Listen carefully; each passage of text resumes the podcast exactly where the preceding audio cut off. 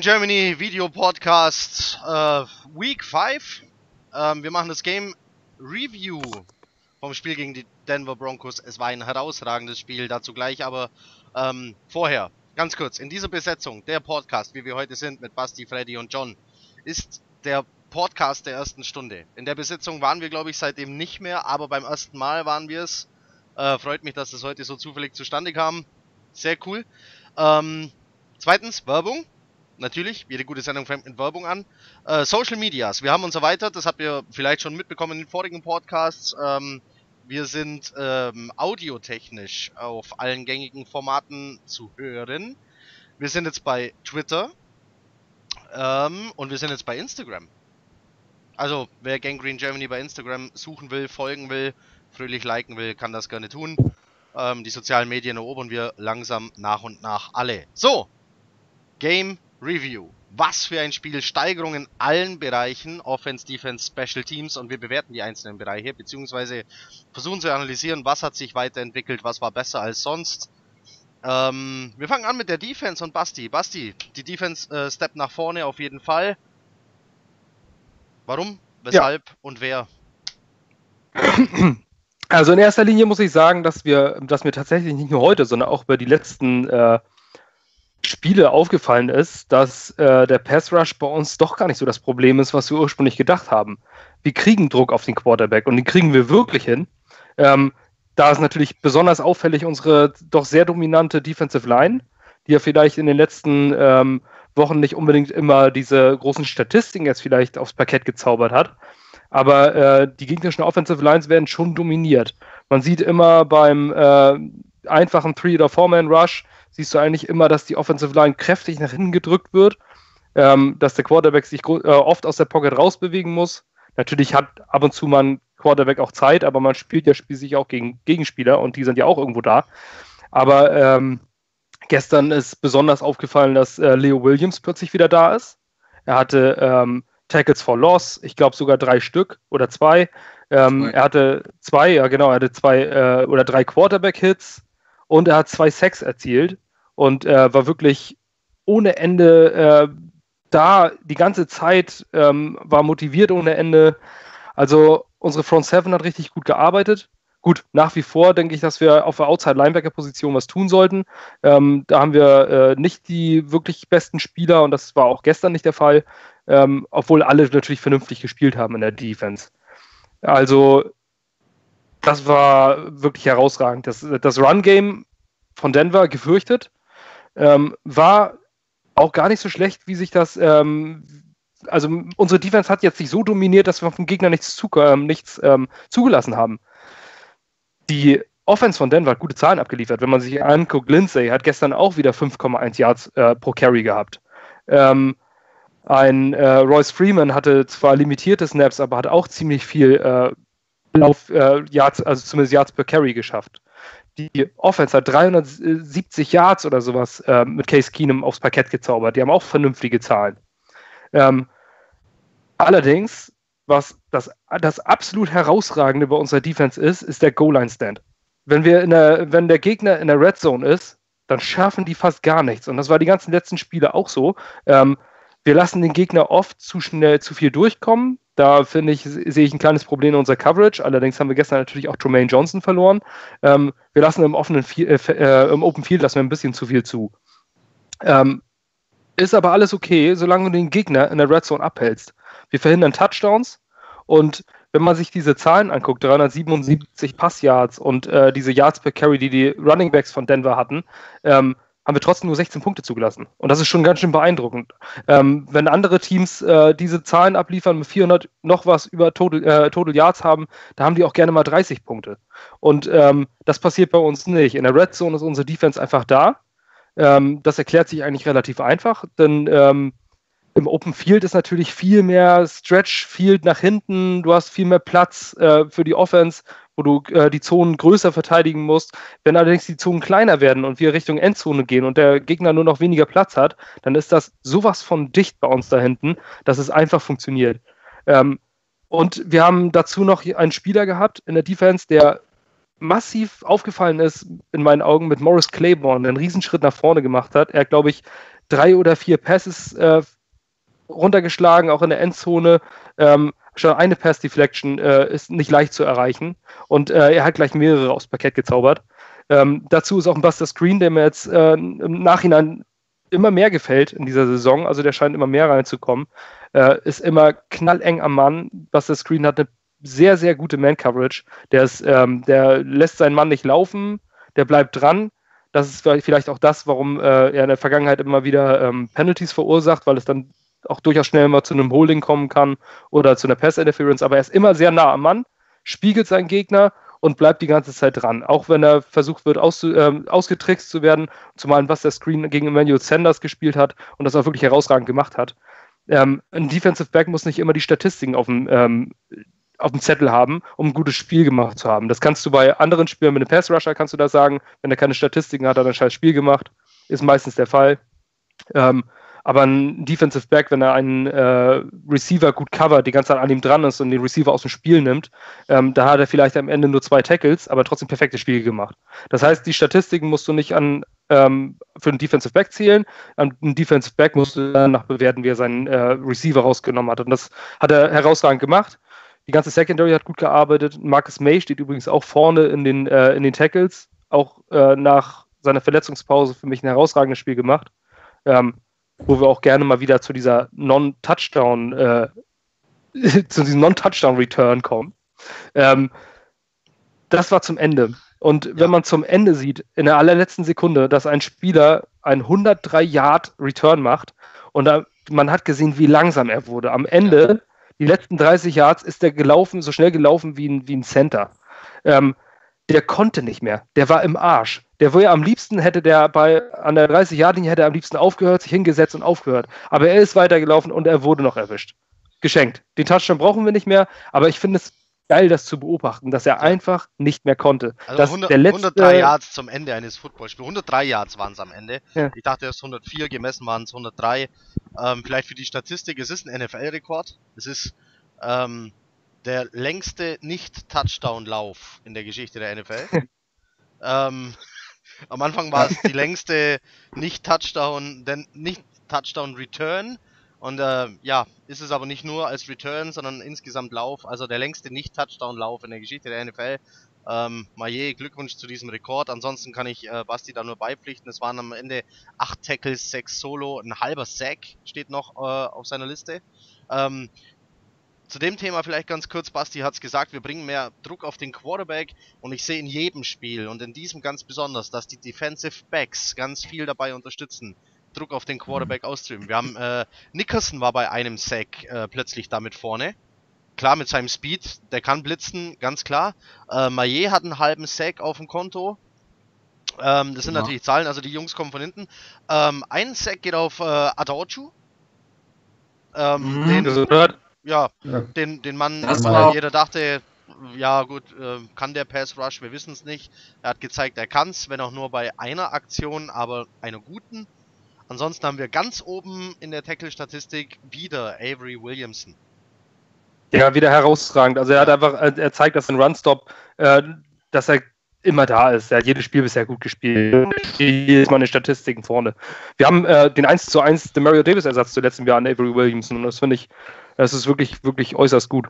Ähm, ja, was, also ansonsten kann ich auch zu der Defense-Leistung jetzt auch nicht mehr ganz so viel sagen. Die Defense-Leistung war jetzt nicht ja, absolut herausragend, ähm, aber sie war gut. Äh, auch zumal man ja Trumaine Johnson nicht, nicht da drin stehen hatte. Und bei Perry Nickerson muss ich sagen, er ist natürlich ein guter Tackler, aber er hat mir in der Coverage nicht gefallen. Da muss er, er ist noch ein Rookie, aber ähm, er stand ab und zu, er wirkte ein bisschen, bisschen überfordert, teilweise bei manchen Coverages, gerade wenn du die Dime Formation hattest, dass du vier Defensive ähm, Backs, also vier Cornerbacks in der Regel dann auf dem Platz hast. Ähm, aber das Playcalling hat eigentlich immer gepasst, gerade in entscheidenden Situationen. Und das, ähm, und was man auch sagen muss, die haben ja mit Sicherheit auch für, für Casey Rogers gespielt, unser Defensive Coordinator. Ähm, das hat Jamal Adams nach dem Spiel auch gesagt, von wegen uh, One Man was down. Ähm, also einer von uns, wie er den Defense Coordinator genannt hat, äh, hat eine ernsthafte Krankheit, die ist nicht detailliert, was es ist, aber es scheint wirklich äh, nicht nur eine Grippe zu sein, sondern irgendwas Schlimmes zu sein. Der war äh, am Sonntag nicht da und äh, die haben sich einfach einen Arsch aufgerissen für ihn. Das spricht für die Chemie untereinander. Ähm, Meine Kritik bleibt natürlich trotzdem bestehen, dass äh, da Fehler gemacht wurden in der Vergangenheit. Wegen einem Spiel wird sich das jetzt nicht alles äh, verbessern.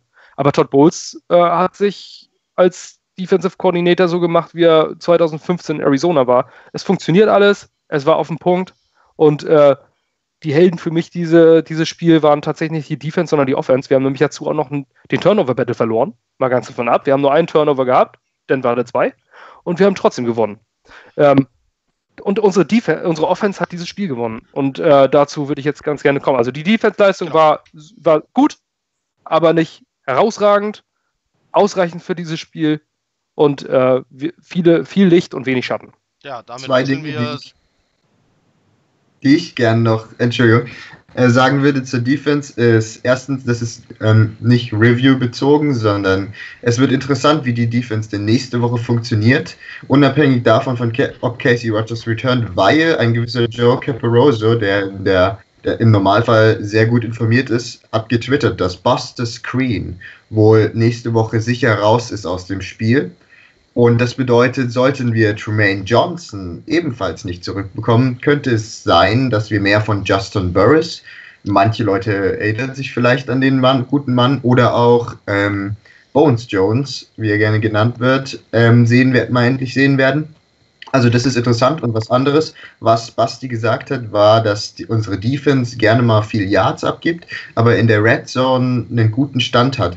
Das ist ein Markenzeichen von Bowles Defense. Wer seine Spiele halt aus Arizona kennt, der weiß, dass dem seine Defense immer, schon immer so funktioniert hat und dass der Grund, warum unsere Defense dieses Jahr so unglaublich improved ist, ähm, also wie ich finde, äh, im Vergleich zu den Jahren davor, ähm, schlicht und einfach darin liegt, dass wir A, keine Big Plays oder nicht mehr so viele Big Plays zulassen, ähm, weil natürlich, du kannst so gut in der Red Zone sein, wie du willst. Wenn dir da jemand eine 50-Yard-Bombe reinknallt, bringt dir das überhaupt nichts. Und zweitens, dass unsere Defense sehr viel schneller geworden ist, als sie es ähm, zuvor war. Das wollte ich einfach nur anmerken, weil ich dachte, das wäre vielleicht ganz interessant zu wissen. Da könnt ihr mal vielleicht einfach mal euch die Arizona-Spiele angucken unter Bowls. Da werdet ihr gleiche Schemata erkennen. Weiter geht's. Zu Bowls? Ja, ich meine gerade, ich meine, gerade ist er, er ist ja nun mal immer die Defensive Back und auch Defensive Backs Coach Ewigkeiten gewesen. Secondary Coach, Nickel Package Coach und so weiter und so fort der weiß ganz genau, wie er auf engem Raum äh, mehrere Defensive Backs einsetzt und dann auch diese exotischen Plays. Wenn du jetzt äh, als Defense, äh, als Offense immer wieder so drei, vier, also sagst mal, du hast die in der Defense, ähm, na, hast du äh, in der Red Zone immer eine Cover 4 oder hast du halt immer eine Cover, äh, Cover 3 oder sowas da hinten stehen, dann kannst du dich darauf einrichten und du weißt, wo die Lücken zwischen den äh, Zonen sind und dann kannst du auch eine Red Zone Defense leicht zerstören. Wenn das aber jedem Spielzug wieder anders aufgestellt ist, anders ist, und Todd Bowles hat unfassbar hohe Ansprüche an seine Defensive Backs, was, was Zonenverteidigung, exotische Schema angehen. Ähm, man sieht das ja immer wieder. Oft hast du das, dass eine Offense ähm, die Coverage daran identifiziert, indem sie einen Receiver in Motion schicken. Den schicken sie einmal auf die andere Seite, siehst du äh, den Defensive Back sofort reagieren, läuft mit ihm mit, hast du in der Regel eine Man-Coverage. Ähm, er hat es aber trotzdem so, und das ist mir gestern aufgefallen, dass äh, der Receiver in Motion geht, geht auf die andere Seite, und Perry Nickerson läuft mit, der, Off der Quarterback sagt sich, das wird eine Man-Coverage sein, dann kannst du ihn, wenn, sobald er sich von ihm löst, schmeißen. Und trotzdem geht Perry Nickerson in die Zone-Coverage, obwohl er mit ihm mitgegangen ist. Sondern dann spiegelt die Defense einfach das Offensive Play, aber bleibt trotzdem in der Zonenverteidigung. Und das ist halt sehr interessant zu sehen. Und im nächsten Moment ist es halt wieder eine Man-Coverage. Es ist halt sehr schwer auszurechnen, gerade auf, äh, auf wenig Platz, auf wenig Raum, wie, wie du in der Red Zone hast. Und äh, das hat halt furchtbar gebissen. Also da, das passt genau. So, ja, damit setze ich äh, einen Haken hinter die Defense. Wir wechseln die Seite des Balls. Freddy erzählt uns was über die Offense. Genau. Ich möchte noch eine Sache ganz kurz einwerfen, warum ich gerade ein bisschen am Handy gescrollt habe und auch gerade ein bisschen Twitter gecheckt habe. Ähm, Rashad Robinson war ja vier Spiele suspendiert und heute um 22 Uhr deutscher Zeit, also vor 10 Minuten, Pi mal Daumen, ähm, ist diese Frist abgelaufen, ob er praktisch wieder ins Roster aufgenommen wird. Dann müsste jemand anderes entlassen werden oder eben nicht. Und ich habe jetzt noch kein Update bekommen. Ich habe eben noch mal geschaut. Ähm, das wollte ich jetzt nur noch mal eben ganz kurz zur Defense einwerfen. Also es kann sein, dass wir jetzt in wenigen Minuten halt, wird das halt rauskommen oder spätestens morgen früh, eher heute Abend noch, ob er halt ähm, wieder aufgenommen wird ins 53-Man-Roster oder eben nicht. Ähm, das heißt, je nachdem sollten wir halt nächste Woche ohne Screen und ohne, ähm, ohne Tremaine sein. Wird, wenn er wieder aufgenommen werden sollte, wird er wahrscheinlich auch eine größere Rolle spielen, weil er war ja eigentlich, glaube ich, dritter oder vierter Cornerback letzte Saison. Von daher wäre das auch noch ganz interessant, was das angeht. Ja, er hat auch, er hat auch, er hat auch viel Lob erhalten äh, in der, in der Preseason vom Defensive ja, genau. Backs Coach Leonard Wilson. Also genau. äh, der soll eine enorme Entwicklung gemacht haben. Ja, wäre interessant. Wer dann, wer dann rausgeschmissen wird, ist natürlich die nächste Frage. Vielleicht kannst du auch irgendeinem Rookie wie Folie Fatukasi oder sowas, der wenig ja, Spielzeit sieht, ins, ins Practice-Spot stecken. Hm? Aber ich denke halt eher. Kennen, aber dazu komme ich noch. Ja, oder den. Das wäre auch schön. Oder halt einen anderen Cornerback wie, wie ich will es ja, ich will es ja, John, ich will es nicht sagen, aber vielleicht Bones Jones, weil obwohl er halt auch eine gute Preseason gespielt war er bisher halt immer inactive, im Gegensatz zu Justin Burris, der ist ja eigentlich nur noch Special Teamer inzwischen. Der hatte ja sich eigentlich in seiner Zeit hier kaum irgendwie entwickelt, der hat immer mal einen Big Play gehabt, aber es kam halt nie irgendwie konstant was. Also ich denke, einer von den beiden könnte vielleicht auch ein Target sein. Naja, Offense. Also ich muss ja wirklich sagen, ich äh, bin seit 2012 inzwischen leidenschaftlicher Jets-Fan. Da habe ich angefangen zu studieren und seitdem ich wirklich regelmäßig Jets-Football schaue, war unsere Offense kacke. Aber inzwischen muss ich sagen, äh, diese Saison war es natürlich auch so ein Up and Down bisher, aber man, man erkennt langsam, dass es in die richtige Richtung geht, was die Offense angeht. Ähm, prinzipiell sagt man ja immer, dass in den Trenches, also praktisch wo die O-Line und die D-Line in dem Sinne aufeinandertreffen, dass da das Spiel entschieden wird. Das heißt, das Run-Game ist ja noch dieser Oldschool-Football. Wer halt gutes Run-Game hat, der gewinnt die Spiele, weil er kann halt A, Zeit von der Uhr nehmen und B, macht er halt die gegnerische Defense müde, weil die halt auch ultra lange dementsprechend auf dem Feld ist. Und ähm, wir hatten gestern, ich weiß gerade nicht die genaue Zahl, aber ich meine, ähm, Isaiah Cruel hatte 219 219 Rushing Yards. Rushing Yards, genau ein Rushing Touchdown und ich glaube äh, Paul hatte 99 Rushing Yards, bin mir aber nicht genau sicher. Auf jeden Fall insgesamt hatte die Offense über 500 Offensive Yards. Äh, dafür ist halt, ist halt ich glaube, Yards. Ton. Ton. Ton. Ton. okay. Was hat man denn als letztes es tut mir leid, liebe Gangrene Germany. Ich habe beim letzten Mal gesagt, ich hole mir ein Headset. Jetzt, ich hatte Urlaub und ich habe kein Geld mehr, aber beim nächsten Gehalt ist das allererste das 1 Euro Headset. Auf ja, ich meine, vielleicht, vielleicht sieht ja auch Sennheiser diese Sendung oder sowas und sagt sich, Mensch, dem, dem Freddy müssen wir ein Headset sponsern. äh, du also, warst bei äh, 500 Yards Gesamtoffense. Genau, 500, über 500 Yards Gesamtoffense. Davon waren, glaube ich, 198 Pass Yards von Donald. Ähm, ja. Und ähm, der Rest geht halt auf die Rush Yards, in erster Hinsicht auf Cruel und auf Powell natürlich zurück. Im Endeffekt wird ja immer unsere Offensive Line so gescholten, dass sie unterdurchschnittlich ist. Ähm, ich persönlich finde vor allem die linke Seite mit Beecham und Carpenter ist immer ganz schön wackelig. Ähm, ich muss ja sagen, Shell war einer der wenigen Late-Round-Picks von McHagan, die halt wirklich jetzt konstant äh, was die Draft-Position angeht, solide Leistung abrufen. Ich meine, der hatte Von Miller als Gegenspieler, hat den ausgeschaltet. Ähm, Winters hat so schlimm. Ja. ja, ja, immer wieder, immer wieder kommst du da, also immer wieder kommen so Parts und dann ist es plötzlich wieder stockig. Okay. Aber was okay. du sagen wolltest, kommt auf jeden Fall an mit äh, Shell, war einer der wenigen Late-Round-Picks von äh, Mac, die auf jeden Fall eingeschlagen haben. Und jetzt genau. wolltest du gerade zu Winters kommen. Genau. Winters wird ja auch immer relativ stark kritisiert. Ich meine, äh, er ist bisher seinem großen Vertrag, den er bekommen hat, vor let letzter Offseason, soweit ich weiß, ist er natürlich noch nicht hundertprozentig gerecht geworden, aber letztes Jahr war er halt auch fast die ganze Zeit verletzt und hat trotzdem gespielt durch die Verletzung.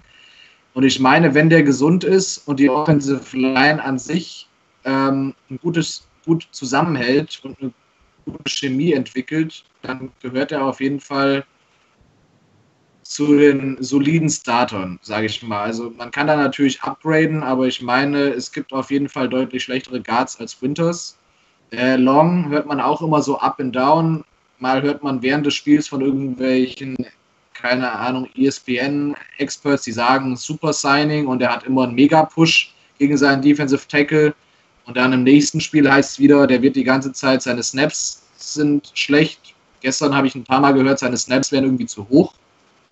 Da waren wir äh, dabei, äh, ja.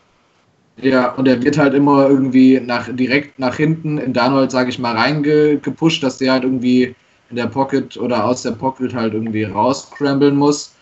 Ähm, ich denke trotzdem, dass er auf jeden Fall zu Johnson letztes Jahr ein Mega-Upgrade ist und ich glaube, Johnson ist jetzt inzwischen bei den Dolphins, mein Beileid dafür. Äh, die haben jetzt Johnson und, glaube ich, Swanson, den wir in der Preseason hatten. Also die haben jetzt im Endeffekt als Starting- und Backup-Center irgendwelche Gurken, die es bei uns nicht ins 53-Man-Roster geschafft haben. Was bei unserer Offensive Line ja eigentlich Bände spricht. Naja, ähm, Carpenter war ja 2015 ähm, oder allgemein, seitdem wir ihn haben, echt solide. Solider Left Guard.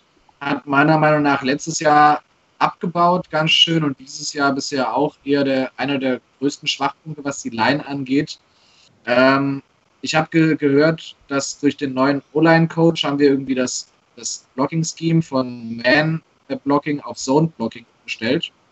Ähm, und dementsprechend äh, war es irgendwie scheinbar schon so, in Seattle hat er ja vor den Jets gespielt und da war es irgendwie schon so, die haben auch Zone-Blocking gespielt und da hätte er irgendwie gestruggelt, deswegen wurde er halt auch nicht resigned, wurde halt Agent. Wir haben gesagt und dann halt wurde er halt in unserem äh, Scheme mit, der Man, äh, mit dem Man-Scheme war er halt gut. Aber jetzt haben wir halt auch auf Zone-Blocking umgestellt und das heißt, das kann er scheinbar nicht so gut. Das heißt, dementsprechend hat er da, ähm, ist er da ein ganz schöner Schwachpunkt, meiner Meinung nach der größte Schwachpunkt, was die gesamte Line angeht. Aber er hat gestern auch ein super Spiel gemacht. Beecham. Ja, Beecham ist halt so eine Sache. Left Tackle ist halt neben Pass Rusher Quarterback wahrscheinlich ist es eine der drei wichtigsten Positionen. Und du findest halt total selten Franchise Left Tackle. Moment. Jetzt oh. versuch's nochmal. Okay. Beecham, Left Tackle, was will man sagen über Left Tackles? Ähm, prinzipiell sagt man ja immer, man findet eigentlich einen Franchise Left Tackle, wenn überhaupt dann mal in der ersten Runde des Drafts. Ähm, Free Agency wird kein guter Left Tackle oder kein überdurchschnittlich guter Left Tackle, wird in die Free Agency äh, entlassen. Ähm, das heißt, dementsprechend Beecham ist vielleicht average, also an guten Tagen average, an schlechten Tagen garbage, wie man so schön sagt. Aber ähm, auch er gestern hat ein gutes Spiel gemacht. Das heißt, dementsprechend die Offensive Line hat gehalten. Jetzt habe ich erstmal natürlich der Run. Der Run war gestern überragend. Hat man ja an den ganzen Yards gesehen. Cruella hat ja auch ein, äh, irgendwie einen NFL-Record eingestellt mit seinen knapp 15 Yards per Carry. Das muss man sich mal auf der Zunge zergehen lassen. Normalerweise ist ja alles so ab 4,5 Yards aufwärts schon stark. Ne, Moment, Moment, ja, du vertauscht da was. Ich glaube, es waren 9, noch was. Aber der Rekord war, niemals hat jemand ein Spieler mit 15 plus Carries diese Echt? Average Yards erzielt. Ich dachte, er hatte 14, irgendwas im, im Durchschnitt. Der hatte doch irgendwie, der hatte doch 10, 10 Rushes oder 12 Rushes für 200. 15, 15 Carries für ja. 219 Yards ergibt 14,6. Oh, oh, sorry. Mehr Culpa. So, ja, egal. Auf jeden Fall war das, äh, ist es krank, wenn man sich das mal auf der Zunge zergehen lässt. Ähm, ich meine, wir sollten jetzt vielleicht doch unseren äh, Third Round und einen guten Spieler behalten und nicht in Richtung Steelers schicken für Bell. Weil, wenn die Line hält, dann haben wir überdurchschnittlich gute Running Backs. Joel ist ein super Power Runner. Ich meine, manchmal der, der, der läuft die Leute einfach über den Haufen. Powell ist noch ein bisschen shifty, hat halt auch nochmal seine, keine Ahnung, Jukes oder lässt mal einen aussteigen. Von daher, äh, die Mischung macht's. Von, wenn die O-Line hält, haben wir gute Running Backs. Wir können ja auch mit unserem Drittrunden-Pick vielleicht nächstes Jahr auch nochmal selbst einen Running Back draften, man weiß es nicht. Auf wir haben Fall, übrigens immer noch Elijah Maguire, ne? Richtig, genau, der ist nur auf äh, IR. IR, genau. Ähm, genau, das wäre das. Das heißt, äh, das wäre das Running Game und Passing Game. obwohl Darnold, glaube ich, an die 50 Prozent seiner Pässe nur an den Mann gebracht hat oder knapp über 50 Prozent. Heiko, was sagt 10 von 22. Also unter 50 Prozent seiner Pässe an den Mann gebracht hat. Äh, waren von seinen 10 Pässen, hat er drei Touchdown-Pässe dabei, zwei auf Robbie Anderson, wo ich mich jetzt hier in diesem Podcast live und in Farbe bei dir entschuldige, Robbie. Ich habe dich übrigens noch in einem meiner Fantasy-Teams, ich habe dich nie geglaubt, weil ich immer nicht geglaubt habe. In diesem Sinne vielen Dank, dass ich dich auf der Bank gelassen habe. Ähm, du, du, hast doch, du, hast doch, einfach nur Angst, wenn du ihn jetzt nicht, nicht entschuldigst, dass er dich mit seinem Ferrari irgendwie umnagelt. Ja. ich meine, er fährt gerne mal wie ein Arschloch, ne? Das ja. weißt du. Also ja. gegen ihn nicht im Straßenverkehr. Ja. Ich habe noch kurz was für die Statistik. Äh, als er Crowell hat äh, in dem Spiel gestern den Rushing Record, ähm, also den, so jetzt, jetzt wird's kompliziert den in One Game All-Time Rushing Record der Jets gebrochen. Also noch nie hat ein Spieler der Jets in einem Spiel mehr Rushing Yards erzielt als Crowell gestern. Der Rekord war bisher von ähm, so, das waren Jones, Curtis Jones, Thomas Jones, Ach, Thomas Jones, Thomas genau. Jones 2009 gegen die Buffalo Bills 210 Yards. Aber ich glaube, der hatte mehr Carries. Ähm, Crowell gestern 15 Carries, 219 Yards. Also ein weiterer Rekord für ihn hier. Man muss überlegen, was wir für Running Backs in der Franchise-Geschichte hatten. Wir hatten Curtis Martin, ja. äh, wir hatten Daniel Tomlinson, wir hatten ja, Emerson war, der war aber, also der war, der war über dem Zenit. Ja, aber whatever. Wir hatten aber mit Curtis Martin haben wir einen Hall of Famer. Ja. Und äh, da musst du mit, du musst den Rekord musst erstmal brechen. Ja, auf jeden Fall. Und Robbie so, Anderson, Freddy, sorry, äh, ja, sorry, wir haben dich unterbrochen. Robbie Anderson, drei Catches, 123 Yards, zwei Touchdowns. Und Freddy hat ihn nicht in allen Fantasy-Teams gedroppt. Vielleicht auch da noch eine Anmerkung. Ich habe Robbie Anderson im Fantasy, äh, hatte ihn auf der Bank. Ich habe Crowell im Fantasy, hatte ihn auf der Bank. So, Paul habe ich auch, hatte ich auch auf der Bank. Weil ich mir dachte, gegen die Defense. Aber gut. Ja, du, du sprichst was Gutes an, weil ähm, wie gesagt, ich verfolge ja wirklich die NFL bis ins Detail, nicht nur die Jets, sondern äh, gucke ja jedes Spiel, die Red Zone und so weiter und so fort. Ich hatte wirklich eigentlich Angst vor der Broncos Defense, weil die meiner Meinung nach immer noch überdurchschnittlich gut ist, weil selbst wenn du schon zwei Pass Rusher wie Von Miller und Bradley Chubb hast, die wirklich eigentlich immer konstant Druck auf den Quarterback machen, kannst irgendeinen Lully als Runstopper irgendwie als Nose Tackle aufstellen und es bringt halt irgendwie was, dann hast du schon eine überdurchschnittlich gute Defense. Sie haben noch Chris Harris als Defensive Back. Das ist ja mit der beste Slot Corner in der Liga. Von daher, die haben schon ein paar gute Spieler. Brandon Marshall nicht vergessen. Brandon Marshall, genau, als Linebacker, so als wie praktisch bei uns irgendwie Williamson oder Lee, so in der Mitte. Wie heißt der Typ, ähm, der nur aus daher, besteht? äh, ah, das ist ein. Das ist äh, Chewbacca. Ja, Pico. genau der. Ja. Äh, Im äh, Endeffekt. Peko irgendwas, ja. Peko Junior. Ja, danke. Und äh, im Endeffekt war es wirklich so, viele der Runs gingen auch, äh, soweit ich mich richtig erinnere, so an die Outside, damit man halt wirklich die Inside-Line irgendwie einigermaßen übergehen konnte. Und die, die Linebacker, die Outside-Linebacker wurden halt in dem Moment auch immer gut, ähm, gut geblockt, weil äh, so gut wie jeder Run war ja wirklich ein First Down von uns. Das muss man wirklich sagen. Also ähm, ich muss ja sagen, ich habe es schon John gesagt. Bei mir ist es wirklich immer so, ich bin ja ein sehr leidenschaftlicher Fan, was das angeht. Ich habe schon sämtliche Häuser zusammengebrüllt am Game Day, ob nach die eine Richtung oder in die andere Richtung. Aber wenn wir gut spielen, spielen wir überragend. Wenn wir Kacke spielen, spielen wir ultra Kacke. Wenn das gestern der Super Bowl gewesen wäre, hätten wir jedes Team in diesem Super Bowl geschlagen. Dafür lege ich meine Hand ins Feuer. Wenn das Spiel, zum Beispiel, keine Ahnung, die, die Jaguars die Woche davor, das Spiel um den First Overall Pick gewesen wäre. Moment, Ton. Innehalten. Innehalten. Und jetzt. Okay. Und wenn das Spiel die Woche davor gegen die Jaguars das Spiel um den Number One Pick gewesen wäre, hätten wir das genauso verloren und hätten den Number One Pick. Also es ist wirklich immer so ein Hoch und runter. Und äh, ich habe wirklich im Gefühl, dass ich nach dieser Saison mit noch ein paar Verstärkungen, vor allem natürlich Offense noch ein paar mehr Weapons für Darnold und vielleicht trotzdem die Offensive Line ein bisschen abzugraden, dass ich da wirklich was Solides äh, aufbauen lassen könnte, wenn man das wirklich geschickt macht. Ähm, weil das Talent ist auf jeden Fall spotweise da, man muss halt wirklich einige Sachen nur noch upgraden. Ich meine, ähm, wir haben jetzt über das Run-Game, über Robbie Anderson äh, geredet. Wer gestern schwach war, war Quincy. Naja, schwach. Ähm, der war aber auch, also der hatte ja arge Probleme mit der Coverage. Genau, also er war. Aber es waren, glaube ich, es waren, glaube ich, fünf Targets, null Yards, ne? Ja, also es war aber auch tatsächlich, also es hat sich ja wahrscheinlich auch äh, in den Defenses der NFL rumgesprochen, dass Darnold irgendwie nur auf Quincy wirft. Äh, und so haben die, ja, die Broncos teilweise agiert. Aber es waren, aber es waren zwei furchtbare Drops dabei, die er hätte ja, fangen müssen. Ja, ja. Also, ähm, das muss man aber auch immer zu den Stats von Sam sagen, dass er unter 50% liegt. Das liegt auch in den Drops. Wären, wären die mhm. Drops nicht da und wären die fangbaren Bälle, man sagt ja immer touch the ball, catch the ball, ähm, es funktioniert nicht in allen Formen. Wenn du wirklich nur dich super lang machst und dann eine Fingerspitzen rankriegst, dann ist der Ball auch nicht zu fangen. Egal, auch wenn du ihn berührst. Aber es waren zwei Bälle, unter anderem, glaube ich, so ein Screen Pass, den er nicht gefangen hat, ähm, wo du dich schon fragst, Junge, mach doch mal erstmal deine Handschuhe zu dann hast du die Laschen nicht davor. Ähm, weil das ist, glaube ich, in dieser einen Einstellung haben sie das gezeigt, ja. dass deine Handschuhe immer so offen schlabbern.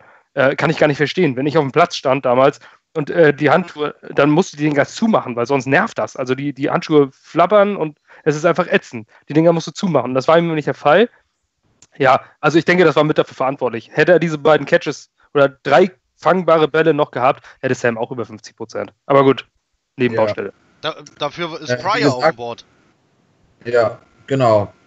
Also Quincy hatte halt auch als Gegenspieler Chris Harris Jr., also es war halt so unser Wide Receiver One diese Saison, in Anführungszeichen, gegen deren Cornerback One. Ähm, und das Duell ging halt klar an Harris, muss man halt eben halt einfach lassen, aber Quincy hatte auch so eine Manschette an der Hand, der hat sich scheinbar auch irgendwie im Training Camp, hatte der schon mal eine, eine äh, Daumen-Injury und ich habe gestern auch irgendwo gelesen, dass äh, scheinbar er, dass möglicherweise die sich irgendwie wieder verschlimmert haben könnte oder dass er halt irgendwie eine andere äh, Injury an der Hand hat. Also er hat scheinbar gestern mit so einer Handmanschette gespielt. Ja, aber gut, dann ja, muss ihn rausnehmen zur Not, ne? Das ist halt ja offensichtlich auch nicht funktioniert. Na, okay. Ähm, genau. Aber er hat bisher herausragende Spiele gemacht, dann kannst du auch mal schlechte Spiele an den Tag legen. Also Fall. das ist dann verziehen. Wenn Gerade wenn das, wenn das restliche Team funktioniert, dann ja. irgendjemand spielt auch mal schwach, das, das ist war, okay. Äh, diesmal war die Offense ja einfach flexibler, ja? Äh, wie schon gesagt, ja. wir, haben, wir haben Pryor auf dem Board mit äh, mega Touchdown-Pass. Ähm, wir haben Tomlinson mit zwei Catches, der eigentlich nur zum Blocken äh, eigentlich da ist, aber der ist da, wenn man ihn dann braucht. Ähm, aber diese eine Catch war schon sehr, sehr sloppy. Ne? Also da hat er, äh, da ist, hat er ihn gefangen und danach ist er ohne jeglichen Kontakt mal fast aus der Hand gerutscht. Ja. Also man hat schon gesehen, dass Tomlinson nicht unbedingt der beste Receiver ist. Ja, aber wenn der mal aber, den Ball hat, hat und losläuft, stoppt den erstmal. Also der ist ja schon äh, ein Massiv äh, an sich in Bewegung so leicht stoppt man den nicht. Wir haben Kears äh, auf dem Board, der ebenfalls für, für ein geiles First Down gesorgt hat. Äh, Leggett wieder mit einem Catch. Andrew Roberts mit einem Catch. Also nicht nur zum Returnen da, sondern der kann auch fangen. Also. Aber bei dem Andrew Roberts muss man sagen, da hat auch der Kommentator in dem Moment gesagt, das ist ein NFL-Veteran, der schon seit fast zehn Jahren oder so in der Liga spielt. Und das war Dritter und Fünf und er läuft seine Route für drei Yards. Vier.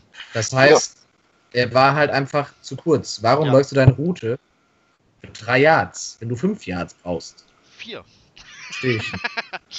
ich will ihm das eine Yard nicht äh, absprechen, das waren vier. Oder so, oder aber, so. Aber ja, wir hätten fünf gebraucht, das stimmt schon. Ähm, was ich sagen will, ist, wir waren einfach in der Offense deutlich flexibler. Auf jeden Fall. Wenn, wenn jemand wie, wenn jemand wie äh, Robbie und äh, auch Breyer halt so ihr Game absteppen, um es auf Englisch zu sagen, kann halt Quincy auch mal einen weniger guten Tag haben. Ja. Aber was ich jetzt als letztes noch zu der Offensive sagen wollte, äh, zu der Offensive sagen wollte. Dafür äh, musst du aber nochmal noch mal kurz mit Sound innehalten. Kurz nochmal innehalten. Freddy ist nämlich gar nicht live, Freddy muss immer puffern. So. Ich entschuldige jetzt, mich wirklich, jetzt ist es da. Ich entschuldige mich bei euch von ganzem Herzen. Ich glaube, da hilft ein Headset auch nicht. Nee. Ja. Ich glaube auch nicht. Ich glaube, es ist einfach der Kosmos. Der Kosmos versucht, äh, deine, deine Worte fernzuhalten. Also äh, vielleicht hast du einfach, bist du so Influencer, du hast zu viel zu sagen und dann versucht irgend so, so eine kosmische Kraft deine Worte wegzuhalten. Das ist meine Theorie. Okay. Auf jeden Fall, was ich noch sagen wollte. Von da kamen zehn Pässe an den Mann, davon drei Touchdowns und diese drei Touchdowns waren einfach Sahne. Also Touchdown 1 hat Robbie Anderson kurz mal äh, Roby aus dem Leben genommen. Für einen kurzen Moment. Ich glaube, der will diesen Moment nicht mehr vergessen, weil er war einfach so schnell an ihm vorbei und hatte so viel Separation. Der hätte sich wirklich noch ein Bier aufmachen können, hätte das wegzischen können und hätte trotzdem noch den Ball gefangen. Ich habe gerade schon mal zu Basti gesagt, ähm, oder allgemein Robbie Anderson, was sie diese tiefen Routen angeht, ist er wirklich einer der besten der Liga. Die kurzen Routen und auch seine Ball Security kann man noch dran arbeiten, aber was diese, diese Moves auch bei den Go-Routes angeht, ist krank. Auf jeden Fall hat er den ersten Mal vernascht beim ersten Touchdown. Beim zweiten Touchdown, perfekter Pass von Darnold. Der erste war natürlich auch super, aber man muss auch sagen, wenn dein Receiver 5 Yards Separation hat, dann musst du den Ball an den Mann bringen, wenn du in der NFL spielst. Trotzdem, Top-Pass. Der zweite Pass war krank, war genau in die, in die Hände, wo halt nur Robbie den fangen konnte in der Endzone. Vor allem war das auch eine gute Defensive Coverage beim zweiten Touchdown. Das war kein Fehler von Cornerback. Der stand genau am Mann.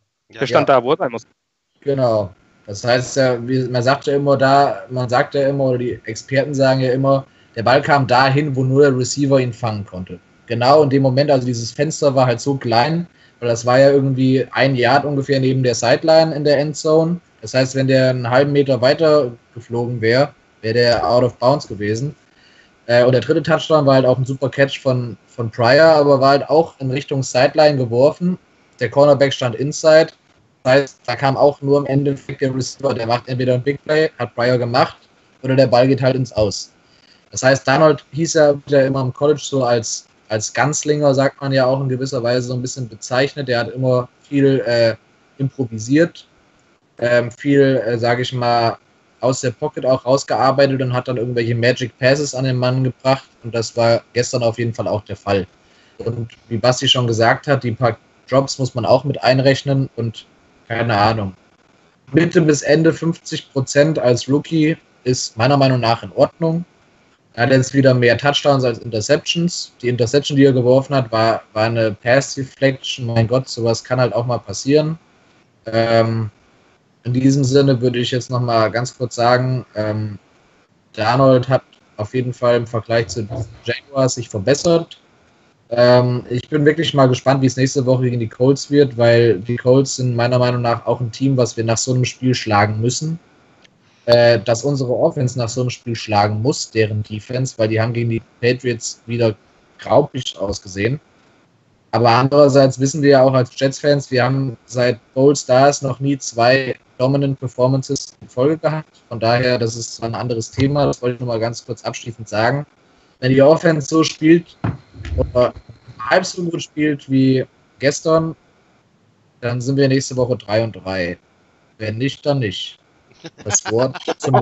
Das war, ja, ja zumal, zumal man auch überlegen muss, dass wir nach dem überragenden Spiel gegen Detroit ein furchtbares Spiel gegen Miami gezeigt haben. Ne? Also ich traue dem ganzen Braten noch nicht, aber ähm, ich hoffe mal, dass auf dieser Welle jetzt endlich mal geschwommen werden kann. Genau. In diesem Sinne, was äh, ich noch die Tage gesehen habe, unser Special Team war, glaube ich, auch bei Pro Football Focus, ähm, glaube ich, in, unter den Top 5 Special Teams der Liga gerankt. In diesem Sinne möchte ich nun das Wort geben an John. Ja, ja. John übernimmt nämlich die Special Teams, die auch mal beleuchtet werden sollen. So, das hat Knut beim letzten äh, Podcast nämlich ins Spiel gebracht. Der hat uns äh, endlich mal auf die Special Teams gelenkt, die wir tatsächlich sehr oft außer Acht gelassen haben, außer mal äh, abgesehen vom Detroit-Spiel. Ähm, Grüße an dieser Stelle an Knut. Der hat übrigens auch Bock, jederzeit hier mal wieder mitzumachen. Wenn hier also mal wieder Platz ist für Knut, dann ist er auf jeden Fall dabei, denn er hat ja schon eine eigene Fangemeinde nach einem Podcast. Ähm, also, aber es geht jetzt um die Special Teams. John. Die Special Teams. Sagen wir es mal so, sie waren anwesend und damit waren sie schon besser als letzte Woche. So viel dazu. Jetzt, seid ihr Begriff, seid ihr ähm, vertraut mit dem Begriff Kollateralschaden? Oder Kollateralstrafen? Also, die Note, die ich dem Special, Special Team jetzt gebe, eigentlich müssten sie ein A kriegen. Sie müssten eigentlich wirklich ein A oder ein A minus kriegen. Sie kriegen von mir trotzdem nur ein B. Und das haben wir einem Mann zu verdanken, den ich im letzten Podcast, bei dem ich dabei war, das war kurz nach dem Draft, den ich damals schon nicht leiden konnte. Und der gute Mann heißt Trenton Cannon. Aber zu dem kommen wir später noch. Erstmal das Positive. Andrew Roberts, 51 Yards Return, Punt Return. cooler Typ. Also mit dem haben wir echt, ich, war, ich hatte echt ein bisschen Beine zittern, als wir den, äh, wie heißt der? Achso, äh, einen 51 Yards. Entschuldigung, ich wollte dich genau. gerade unterbrechen und sagen, hey Moment, er hatte 71 Yards. Habe ich einen ganz kurzen Moment? Ja. Yeah. Eine Sekunde. Also Rashad Robinson wurde activated. Aus. Okay, wieder John. Ah, wir, haben, äh, wir, haben wir haben Breaking. du hast also Breaking News. Break, breaking News.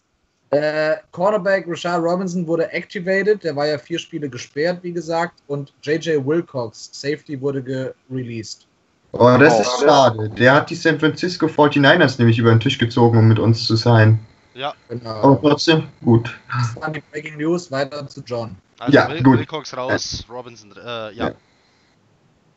Also Andrew Roberts ähm, hat, gut, hat wieder ein geiles Spiel gehabt eigentlich. Ähm, ich hatte echt Kniezittern, als wir Lucky Whitehead, den nicht ganz so glücklichen Lucky Whitehead, entlassen haben, ähm, weil ich wirklich, ich habe mir das Rost angeguckt und dachte mir, oh Mann, oh Mann. Und ähm, aber Andrew Roberts scheint es wirklich drauf zu haben. Also der hat ordentlich hingelegt, hat uns ähm, öfters mal gute Positionen verschaffen. Das Tackling auf der anderen Seite, also wenn die Broncos den Ball gekriegt haben, war auch gut. Da gab es jetzt keine größeren Lücken, wenn ich es richtig im Kopf habe. Ähm, ja, jetzt kommt The Bad und zwar Trenton Cannon, unser Rookie, der es mal wieder fast verkackt hat.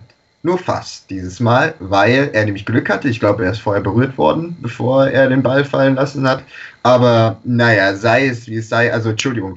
Ähm, spult mal ganz kurz zurück zum letzten Podcast, bei dem ich dabei war. Da haben wir ähm, über die Draft-Picks gesprochen, glaube ich. Ich glaube, es war der letzte oder der vorletzte. Und da habe ich gesagt, ich kann diesen Pick nicht leiden. Ich kann den Pick nicht leiden. Und Entschuldigung, aber bislang muss ich echt sagen, ich habe einfach recht behalten damit. Einfach weil Trenton Cannon meiner Meinung nach nichts für dieses Team bislang getan hat. Von ihm kommen keine, ich sag mal, positiven Vibes aus dem Lockerroom, dass man irgendwie sagt, oh, der sei so ein cooler Typ. Der liefert auf dem Feld nicht ab und der, der mufft Punts oder mufft sie fast, was fast genauso schlimm ist, weil ich jedes Mal einen halben Herzanfall auf der Couch kriege. Und das ist einfach, nee, also das wäre zum Beispiel einer gewesen. Ähm, ich weiß, es ist ein Rookie und vor, aber als jemand, den man eigentlich als Return Specialist geholt hat, gedraftet hat, einen Pick dafür ausgegeben hat, macht er einfach viel zu wenig. Und ja, das muss an der Stelle mal gesagt sein. Deswegen kriegt Special Team insgesamt, wie gesagt, ein B von mir. Ähm, also eine 2 für die, die nicht mit amerikanischen Noten vertraut sind. Und ja, viel mehr gibt es da auch eigentlich überhaupt nicht zu sagen. Naja, man kann, man kann ja noch mal sagen, dass, äh, also grundsätzlich finde ich, ähm, kurz abschließend zu Trent kennen, halte ich auch sehr kurz, äh, kommt aus dem Division 2 College. Man muss ihm natürlich entsprechende Zeit lassen, aber jeder, der schon mal Football gespielt hat, der sollte einen Punt fangen können. Also, wenn ja. du ihn schon hinstellst und wenn du dann wirklich dafür bezahlt wirst, dann solltest du so einen Ball auch mal fangen können und dich nicht davon irritieren lassen, ob jetzt ein Gegenspieler auf dich zugestürmt kommt oder nicht. Und, äh, was ähm, angeht, was muss, er, angeht, muss er lernen. was das angeht, hat er aber eine Geschichte inzwischen. Also, das zieht sich ja durch, von der, von der Preseason über jetzt in die Regular Season hinein. Das war ja nicht der erste Fumble, den er da hat. Also, und gerettet wurde er. Der X. Ja, und der gerettet wurde er ja äh, wahrscheinlich nur vom Pfiff. Ich glaube, der wurde gar nicht berührt, aber der, er hat den Fair Catch angezeigt, stand dann da mit dem Ball und in dem Moment, wo ihm der Ball rausrutscht, kam der Pfiff. Und sie haben das dann so gewertet, es war schon abgepfiffen, als der Ball rauskam. Also ich bin mir gar nicht sicher, ob der überhaupt berührt wurde. Er wurde vom Pfiff gerettet, glaube ich. Dann fragt mich aber auch zum Beispiel, warum du jetzt nicht einen Trent Cannon in der Situation jetzt äh, wavest und ähm, den wirst du dann wieder resign ins Practice Squad und äh, stattdessen JJ Wilcox behältst. Also ich denke auch, dass Trent Cannon, er hat viel gezeigt im, im Training Camp etc. Ja. Hat ganz, ganz viel bekommen. Das kann sein, dass wir da ein großes Talent haben. Ähm, aber den muss man vielleicht noch ein bisschen reifen lassen. Lass den Scheiß vom Punt Return. Lass den raus da. Ich habe wirklich, als der am Anfang schon stand, habe ich schon gedacht, oh Scheiße, Scheiße, Scheiße. Und dann passierte genau das. Das, so, das hätte unser Spiel, das hätte unser Spiel kasten können. Sowas ist ein Momentum Changer und dann kann das äh, Spiel ganz schnell anders aussehen. Ja, wenn ihr euch mal kurz daran erinnert, an, Entschuldigung, Basti, an, bevor ich es vergesse, Oakland, Week 2, äh, Week 3, nee, Week 2 ähm, letztes Jahr. Ähm, wir haben gut mitgehalten mit den Raiders, bis in, ich glaube, zu Beginn der zweiten Hälfte oder gegen Ende der ersten Hälfte wir einen Punt versaut haben, wo auch der Returner gefumbled hat. Und ab dem ging es bergab. Und das ist genau das, was Basti meint. Sowas, und dann haben wir am Ende mit, glaube ich, 20, 45 oder genau, so die Fresse gekriegt. Ne? Genau. Und ähm, das ist so ein brutaler Momentum, Momentum Changer. Meiner Meinung nach ähm, gibt es kaum so große Momentum Changer wie die auf, im Special Team, weil sie eben normalerweise bei erprobten Special Teamern selten passieren, zum einen, und zum anderen, weil sie eben wirklich Stell dir mal vor, ihr seid eine Defense, ihr seid gerade fünf Minuten auf dem Feld gewesen, was eine verdammt lange Zeit ist im Football. Und freut euch oder freut euch runterzukommen, ähm, kurz mal zu chillen, wenn die Offense drauf ist, im Falle der Jets kurz mal zu chillen. Ähm, und dann knallt der Returner einfach diesen Ball auf den Boden und dann müsst ihr schon wieder drauf. Und das ist ein kompletter Neckbreaker direkt vor der Endzone. Und ja, deswegen ist sowas meiner Meinung nach einfach nicht entschuldbar. Deswegen so. finde ich es auch sinnvoll, auch einfach mal, wenn du ähm, wenn du also die Special Teamer muss ja auch, oder der Returner muss ja darauf achten, kommt der Ball jetzt, manche flattern, dann äh, kommt noch ein Wind dazu, dann sagst du, dann zeigst du mal Fair Catch an. Manche fragen sich dann auch vom Fernseher, ey, der hat doch genug Platz. Warum zeigt er Fair Catch an? Genau aus dem Grund, weil er sich nicht sicher ist, ob er das Ding sicher festhalten kann. Dann kann er nur nach oben gucken und sich nur auf den Ball konzentrieren. Wenn der Ball jetzt sauber in so einer sauberen Spiral kommt, dann äh, siehst du manchmal auch Returner, die obwohl der, der Gegner fast schon fast an dir dran ist, kein Fair-Catch anzeigen und trotzdem losstürmen. Weil sie dann einfach nur die Hände richtig halten können und sich auf den Gegner konzentrieren können. So, und das finde ich das bei einem Training kennen. Wenn er sich nicht sicher ist, zeigen Fair-Catch an. Ähm, und wenn der Gegner 10 Yards entfernt ist, dann musst du den großen Return halt nicht hingehen. Aber sicher den scheiß Ball. Und das kriegt er irgendwie nicht hin. Ich glaube, da muss er lernen. Und äh, ich hoffe einfach, dass er nie wieder einen Punt-Return macht. Aber wenn, dann musst du das bis zur Vergasung jede Woche trainieren. Dann, dann stell, anstatt dass Declan Edwards den Ball irgendwo ins Nirvana kickt, stell auf die andere Seite Trenton Cannon. Pass auf, du stehst da jetzt drei Stunden und, und, und fängst die Punts. Dann läuft das auch irgendwann. Ja, das Problem ist ja, dass die Panther und Kicker in der NFL nur zwei oder drei Tage die Woche trainieren. Ich weiß es nicht mehr. Irgendwie sowas. Und wobei, die Jets werden ja wohl jemanden finden, der einen scheiß Ball im Feld runterkicken kann. Also. Ja, äh, wenn und wenn dann, wenn dann macht das irgendjemand, der gerade Zeit hat. Also ich, ich, ich kann auch Punt 30 Jahre treten. Ich kann das. so, Leute, okay, ich, Freddy, ich, bin ja bald GM. Also von ja, daher, ja, dann nehme ich dich. Weiß Bescheid. Was die. Ich würde noch gerne eine Sache einwerfen, weil äh, ich bin ja immer auch ganz gerne bei Reddit unterwegs. Bei Reddit äh, New York Jets kann ich euch allen empfehlen. Da gibt es auf jeden Fall auch eine sehr passionate äh, Fanbase. Und ich habe gerade einen Thread geöffnet, ähm, der heißt vier Penalties für 33 Yards. Im gestrigen Spiel gegen die Jets. Aber Moment mal, wollen wir die Special Teams vorher einmal abschließen? Die Special Gibt nichts mehr zu sagen, das waren die Special Teams. nichts mehr zu sagen. Ja, nee, Moment. Doch, bei den Special Teams kann man auch noch unseren Panther, unseren Kicker nennen. Der Panther, der natürlich ja, grundsätzlich einen soliden Job macht, auch gestern. Ähm, aber auch Jason Myers, viele haben sich ja nur geärgert über sein äh, verschossenes Field Goal aus kurzer Distanz. Ich persönlich sage, ist geschenkt, passiert jedem, Kick, ähm, jedem Kicker mal. Ja. Ähm, der war vor dem Spiel 7 von 7. Jetzt ist er, äh, jetzt ist er 9 von 10. Ja. ja was wollen wir denn? Ha Hauptsache, wir haben, guck don't, don't, kick Liga. It, don't kick it like Crosby. Das ist am wichtigsten. Ja. Ähm, der, also wer es nicht gesehen hat, wer es nicht Oder gesehen hat, ficken, ne? ja, wer es nicht gesehen hat, äh, also, heute, ich bin mir sicher, in äh, Green Bay steht heute Ficken auf der Tagesordnung weil Crosby einfach gestern so eine unterirdische. Was gibt's denn da zu lachen? Ich rede von Sam Ficken, dem Kicker. Da Ficker, der die. Kicker. Ja. Ficker, der so, Kicker. Die, die holen zum Kicken den Ficken. Jetzt, was ist denn daran? Jetzt hört doch auf zu lachen. Ist das nicht schön? Jetzt nehmt doch die Sache mal äh, ernst. Außerhalb der Primetime zeigen lassen und sagen, ficken, ficken, ficken, ficken, weil es halt ein Kicker ist. Das haben wir uns nicht ausgesucht. Ne? Ich bin übrigens Genauso enttäuscht von, von, der, von, der, von der deutschen Fanseite bei Twitter der, der Packers, die mir nicht auf diese Frage geantwortet haben, ob sie glauben, dass in Green Bay heute Ficken auf der Tagesordnung steht, weil Crosby einfach unterirdisch schlecht war. Also wer es nicht gesehen hat, Crosby hat den rabenschwarzen Tag vier äh, Field Goals äh, verpasst. Also insgesamt zehn Punkte. Äh, ja, zehn Punkte versammelt. Die haben die Augen nicht aufbekommen, weil die noch so verheult sind von gestern. Wahrscheinlich deswegen konnten sie es nicht lesen. Also sollte um das hier. Sollte das hier Aber ich, aber, aber ich wollte jetzt nur noch mal sagen, nur noch mal abschließend zu, zu, zum Kicker jetzt, ähm, so eigentlich aus kurzer Distanz, wenn man sich die ganzen Kicker die Saison anguckt, ähm, das kann man durchaus verkraften. Ich finde jetzt nicht, wir brauchen da den anderen Kicker. Er hat einen aus 49 Yards reingemacht, er hat bisher lange Field Goals reingemacht. Ich denke, mit Jason Meyer sind wir gut aufgestellt. Und dieses eine Field Goal gestern, das kann passieren. Mein Gott, das hat uns das Spiel nicht das Spiel gekostet. Ähm, ich, war, ich bin echt zufrieden mit Jason Myers, muss ich sagen. Zufrieden, als ich gedacht habe vor der Saison. Kann dem ja, Kicker natürlich so. trotzdem durchaus den Job kosten. Wir reden, für mich ist das eine der härtesten Positionen in der NFL. Es gibt nur 32 Starter. Also die meisten NFL-Teams gehen mit nur einem Kicker in die Saison im 53-Mann-Kader.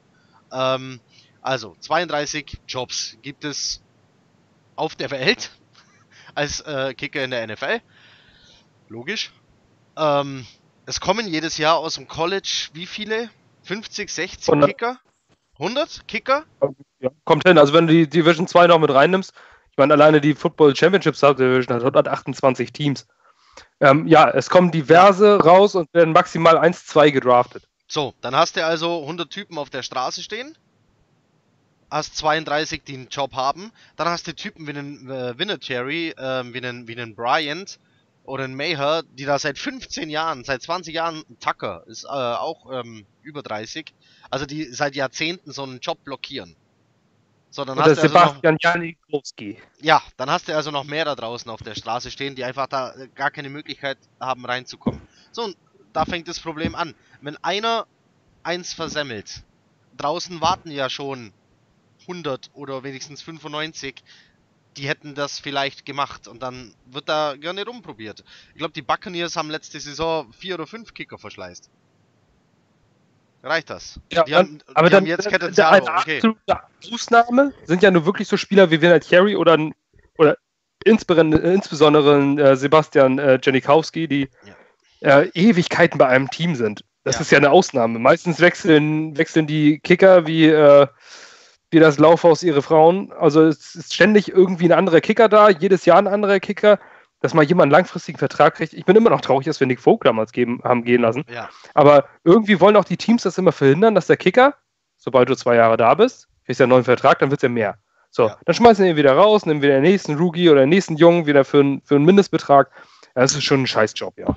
Letztendlich ist es halt auch ein verglichen mit anderen Football-Positionen einfacher Job, wo du halt eher mal sagst, komm, kannst auch einen Rookie reinstellen.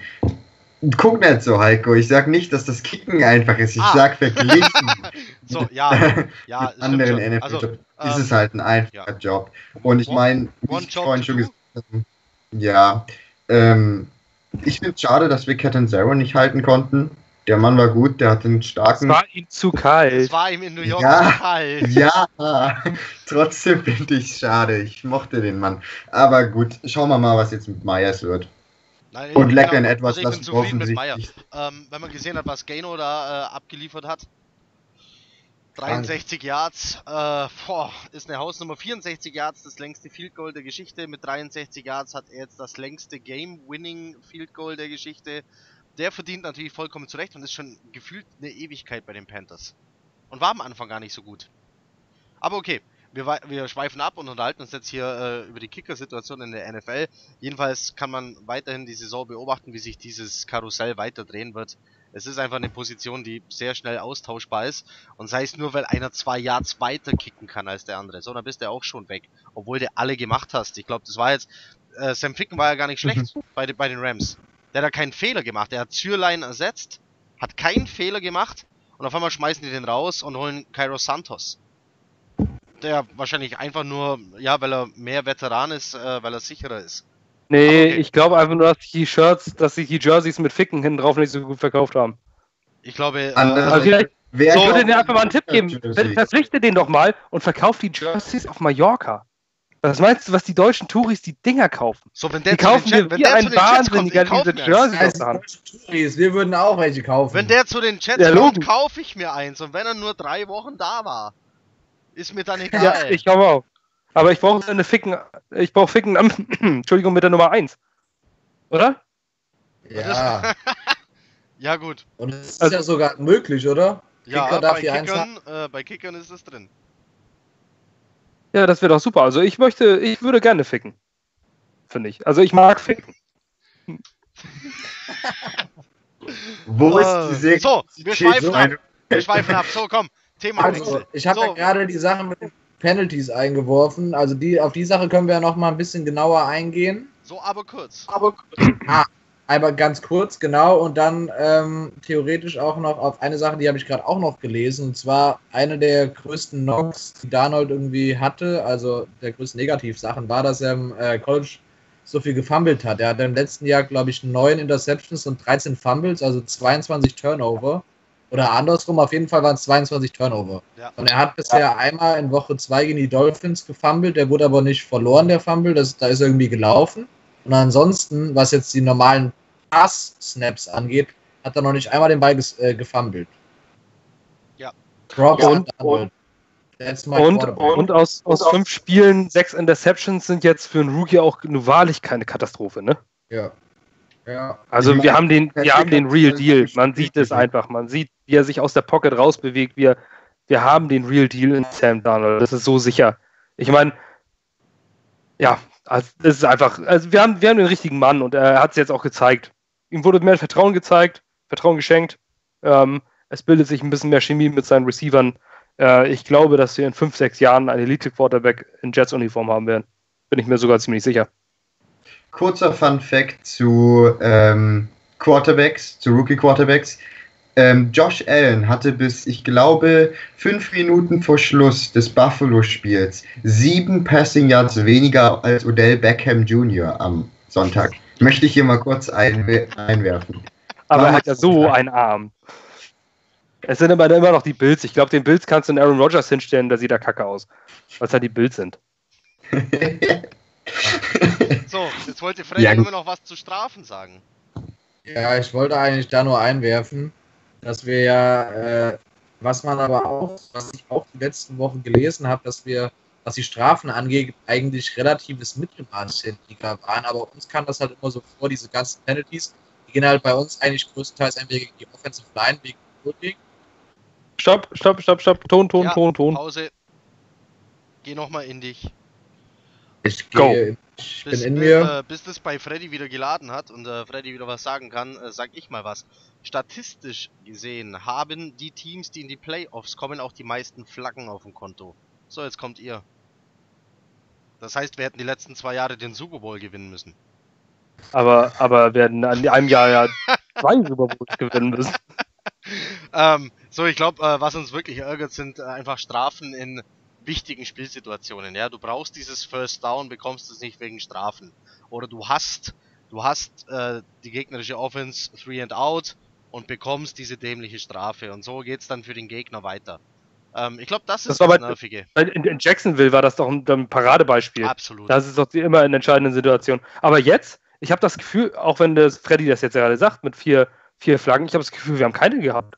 Also so Aber gefühlt jetzt irgendwie aus dem Spiel das war, das war ja auch positiv, dass wir nur vier Flaggen für 33 Yards. Was sind 33 Yards? Ja. ja. Für wenn, du fünf, wenn du Offense, äh, mit der Offense 500 machst, ne? Ja. Deswegen, was sind 33 Yards? Wir hatten schon Spiele mit knapp 100 Yards Penalty, Und soweit ich, mich erinnere. Ein Holding, ein Holding ist immer mal drin. Mein Gott, das sind ähm, vor, allem, vor allem für einen O-Liner. Ist so schnell passiert ja. einfach. Ähm, was mich wieder geärgert hat, was mich wieder geärgert hat, waren... Back gehört Holding zu deiner Spieltaktik. Du musst einfach nur das Holding so machen, dass der Schiedsrichter es nicht sieht. Das ja, gehört einfach dazu. Ähm, was mich viel mehr ärgert, sind Flaggen, die wir nicht bekommen. Es war gegen Miami ähm, eine glasklare Pass-Interference und wir hatten das auch äh, gestern wieder. Ich glaube, wir hatten gestern zwei. Zwei ganz klare Pass-Interference, die nicht gegeben werden. Also, wir werden sogar eher benachteiligt zurzeit. Beide waren in der Endzone. Einmal ja nun das, das gegen Quincy Anua kannst du entweder als Holding oder halt auch als Pass Interference äh, werten. In, dem, in meinem Auge war es Pass Interference, der Ball war in der Luft und er zieht ihn am Trikot hinten und hält ihn davon ab, den Pass zu fangen. Und bei dem anderen springt er glasklar in die Arme. Ich weiß gar nicht, von wem das war. War das von, von Breyer oder? Ja, ich bin mir nicht sicher, aber auf jeden Fall springt er deutlich vorher in die Arme rein und verhindert so dass das Fangen des Balls. Das waren zwei äh, fast Touchdowns. Also das, das Ding auf Quincy wäre ein Touchdown gewesen. Der hatte seine Hände da alleine, er wurde am Trikot gezogen, zurückgehalten und das fast äh, eine halbe Sekunde lang, was, wenn der Ball in der Luft ist, eine enorm lange Zeit ist und das mit ausgestrecktem Arm, das muss ein Referee sehen. Ähm, es war okay, wir brauchen uns darüber nicht weiter, also man kann sich darüber natürlich aufregen, aber es war natürlich letztendlich nicht spielentscheidend. Ne? Es hat sich aber tatsächlich Ähm. gebessert. Also wir haben kein, wir haben keine gelbe Seuche mehr. Darf ich jetzt nochmal dazu sagen, dass ich das positiv meinte, weil wir sonst immer so viele Penalty Yards haben? Genau, das Ja, okay. wollte ich dir gerade zusprechen. Gut, okay, Freddy, du darfst reden. das war alles.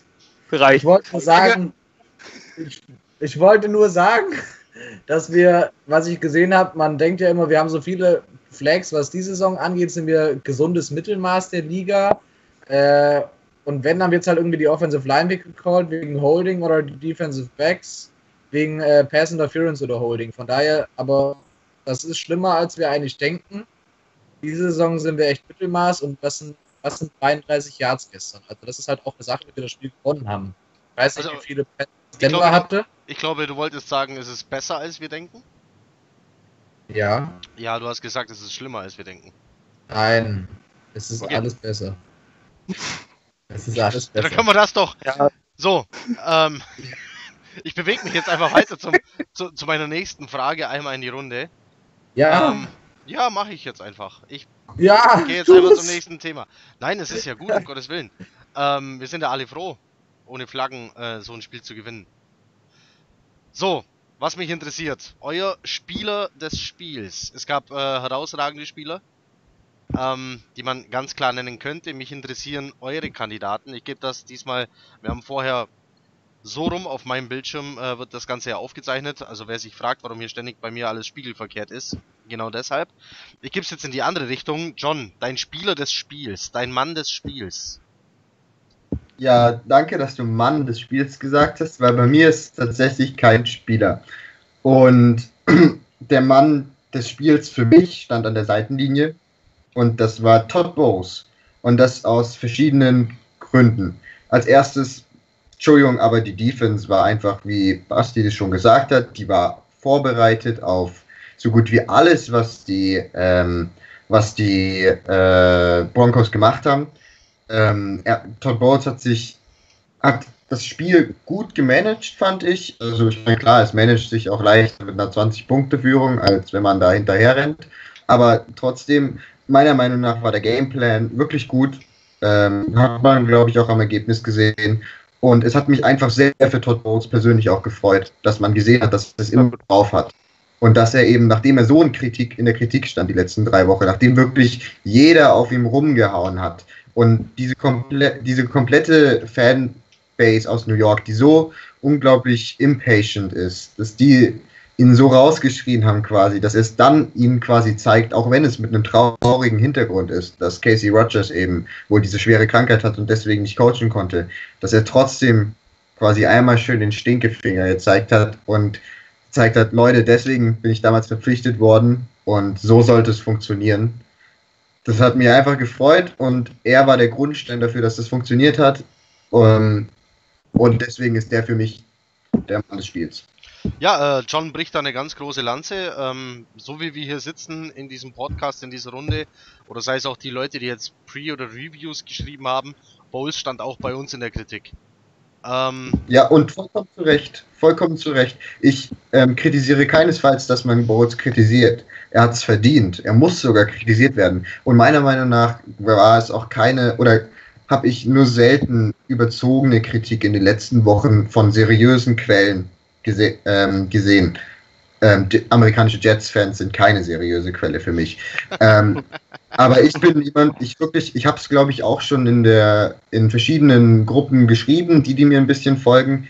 Ich stehe weiterhin hinter Bowles. Ich möchte auch nicht, dass Bowles gefeuert wird.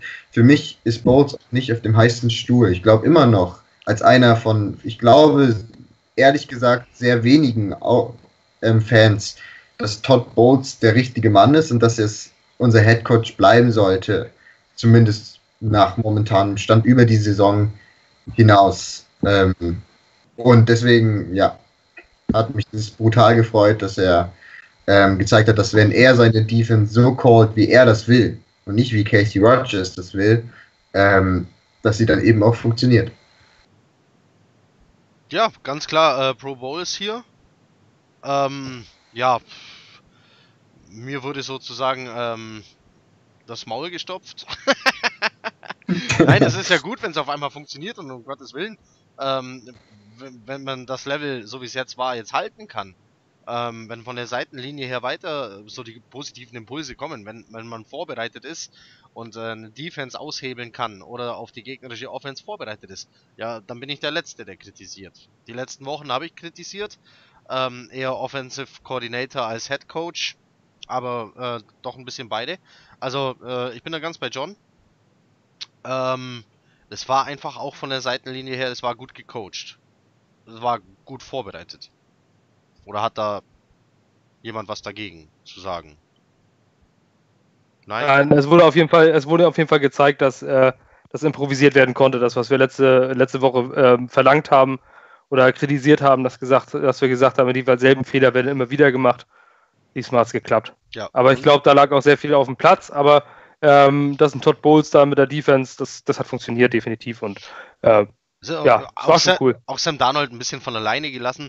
Ähm, ich hab's, ich weiß gar nicht, ob ich es schon gesagt habe im Podcast während der Aufnahme oder war das davor, dass äh, ich glaube, er und Anderson haben die ganze Woche auf dem Trainingsfeld verbracht, haben diese langen Dinge geübt, am, am Timing, Timing gearbeitet, ähm, was bisher nicht funktioniert hat oder vier von fünf Mal nicht funktioniert hat, hat jetzt funktioniert und es ist eine Trainingssache, ja. So, er ist jung, er muss trainieren, ganz klar. Er hat's trainiert, er hat's verinnerlicht und er hat den Ball zweimal auf Robbie Anderson perfekt bekommen. Genauso muss das laufen. Ähm, es bleibt also nur zu hoffen, dass er öfters Fehler macht, die dann eine Woche lang trainiert, sie nie wieder macht, sondern äh, das Gegenteil zeigt. Ja, dann, wie Basti vorher gesagt hat, vielleicht, haben wir unseren Elite Quarterback. Vielleicht ist es ja auch mal was Positives, wenn man, wenn man einfach sagt, vielleicht wurde ja auch mal Kritik, die ganze Kritik, die war ja äh, fast gleichbleibend von außen, warum sie so ist, warum seid ihr so schlecht vorbereitet, Gameplan. Ähm, vielleicht wurde Kritik auf einmal angenommen. Das ist ja auch mal positiv. Ja, also ich würde jetzt nicht sagen, dass ich diesen, ich würde jetzt nicht sagen, dass ich diesen Braten jetzt schon total traue und wieder sage, ja, yeah, Bowls, äh, geil. Äh, ich bleibe ich bleib bei meiner Kritik und äh, ich bleibe auch nach wie vor bei der Kritik, dass dieselben Fehler immer wieder gemacht werden.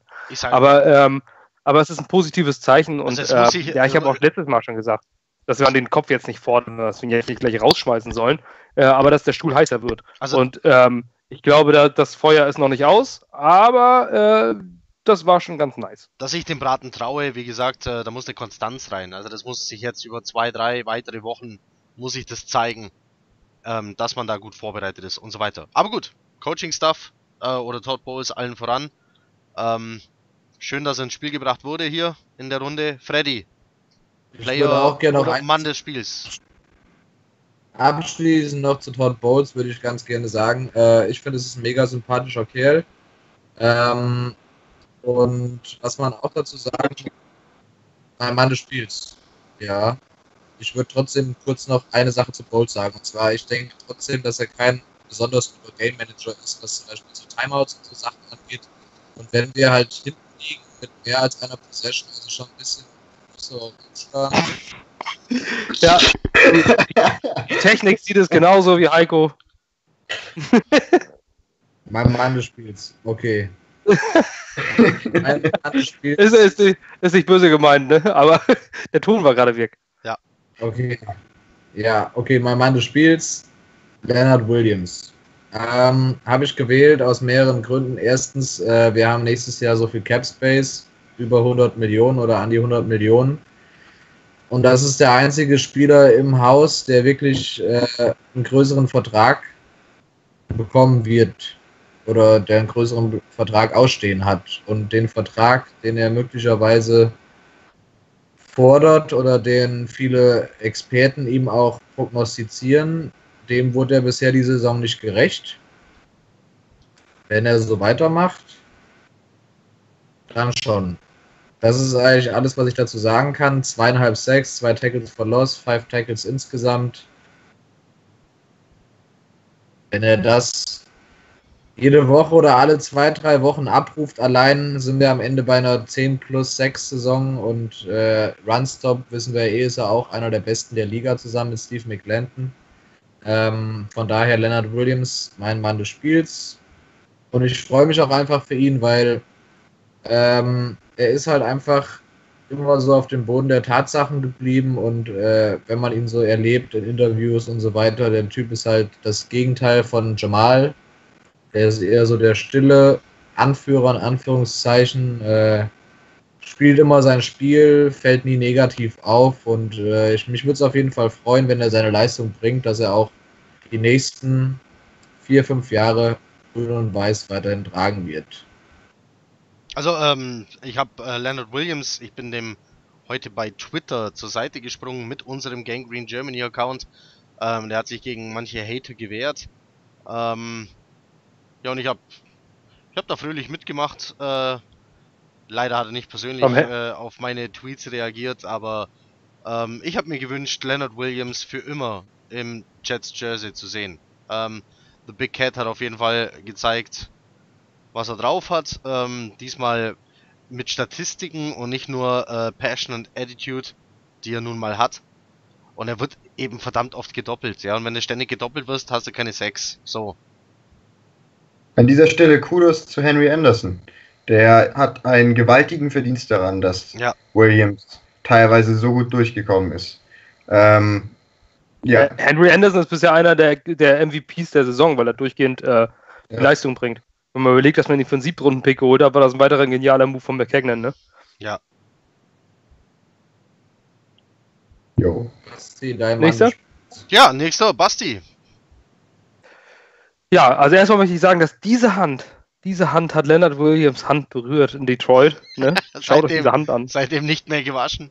Im, ja, ihr sollt jetzt nicht zu dieser Hand sprechen, sie, ihr solltet sie auch nicht, äh, die stinkt sehr, aber diese Hand hat Leonard Williams Hand berührt und äh, es war toll. Ähm, gut. Ja, mein Mann des Spiels ist äh, ja eine sehr, sehr äußerst unpopuläre Position. Das ist nämlich für mich tatsächlich Brandon Shell. Ähm, Brandon Shell hat es durchgehend zu tun gehabt mit Von Miller und mit Bradley Chubb. Von Miller ist äh, über die letzten acht Jahre gesehen der wohl beste Pass-Rusher der gesamten Liga. Äh, extrem dominant, All-Pro über die letzten acht Jahre, fast 90 Sacks. Der geht in Richtung NFL-Rekord über seine Karriere. Und auf der anderen Seite stehen wir Bradley Chubb. Die wechseln natürlich hin und wieder durch, je nachdem, wo Weak und Strong Side ist. Äh, mit Bradley Chubb, äh, einer der, der beste Pass-Rusher des Drafts. Und äh, Brandon Shell als Left Tackle hat es in der Regel mit diesen Edge Rushern zu tun. Und äh, beide haben zusammen null Sacks geschafft. Ähm. Ähm, der Sack kam von jemand anderem. Das war irgendwie so ein geteilter Sack von irgendwie so zwei Luftpumpen. Ja, ja, ja, alles klar. Luftpumpen. Ja. nee, auf jeden Fall ähm, war, Hat, hat er gegen Bradley Chubb und Von Miller keinen Sack zugelassen. Und äh, das finde ich bemerkenswert. Also das war ähm, herausragend. Unsere Offensive Line kann ich da eigentlich als Gesamtes nennen, aber äh, ich habe jetzt, ähm, ja, ich habe jetzt ähm, in dem Fall äh, Brandon Shell hat er, äh, hervorgehoben, weil er im Gegensatz zu Calvin Beecham auch deutlich weniger Background hat in der Liga und ähm, es war, es war, es ist großartig. Also von Von Miller, ich habe vor im Game Preview, wenn ihr es gelesen habt, bei uns auf der Newsite, furchtbare Angst vor dieser, vor diesem Pass Rush von, von den Broncos äh, geäußert und der war nicht vorhanden. Ja. Und das ist den äh, Tackles links und rechts anzukreiden, dass das nicht passiert ist. Und ähm, ich finde, wenn man die immer nur auf die Offensive Line einschlägt, dann kann man ihnen auch mal äh, einen dicken Blumenstrauß in die Hand drücken für das, was sie dieses Spiel geleistet haben. Wir haben von, von Miller haben wir keinen Sack zugelassen. Der hat über acht Jahre 87,5 gemacht. Und unsere doch so gescholtene Line hat es geschafft. Und das kreide ich ihm an. Deswegen ist so Brandon Shell für mich Player of the, äh, Player of the Game für mich.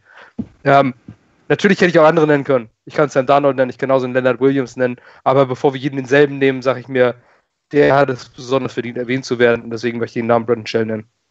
Schön. Das war's auch schon von mir. Dann hatten wir noch keinen Isaiah Crowell. Ich werde den auch nicht nennen. ich werde den wirklich nicht nennen. Ich nehme äh, ich nehm Clay Airborne. So, so, so nenne ich ihn. Äh, ich nenne ihn Clay Airborne. Ähm, ich wollte gerade sagen, welchen Namen hast du denn gelesen? Morris, Top Gun Mo oder so? Morris Clay Airborne, ähm, den ich so nenne, mit diesem genialen Hechtsprung in der Endzone bei dem Pass auf Sanders und er schlägt diesen Ball weg. Aber er kam da wunderschön ins Bild geflogen, um noch an diesen Ball zu kommen. Also der war da. Vier Pass Deflections, zwei davon hätten also eine auf jeden Fall, weil es war in der Endzone und die andere für mich persönlich auch unweigerlich zu einem Touchdown geführt und damit zu einem Game Changer. Also das Momentum hätte wieder gewechselt, wenn Morris Claiborne nicht da gewesen wäre, wo er war. Ähm, Die eine war dann, äh, also ich rede von der Pass Deflection, die eigentlich eine Interception hätte sein müssen, denn er hat den Ball eigentlich schon. Äh, Basti sagte es schon äh, vorher mal, ähm, you can touch it, you can catch it.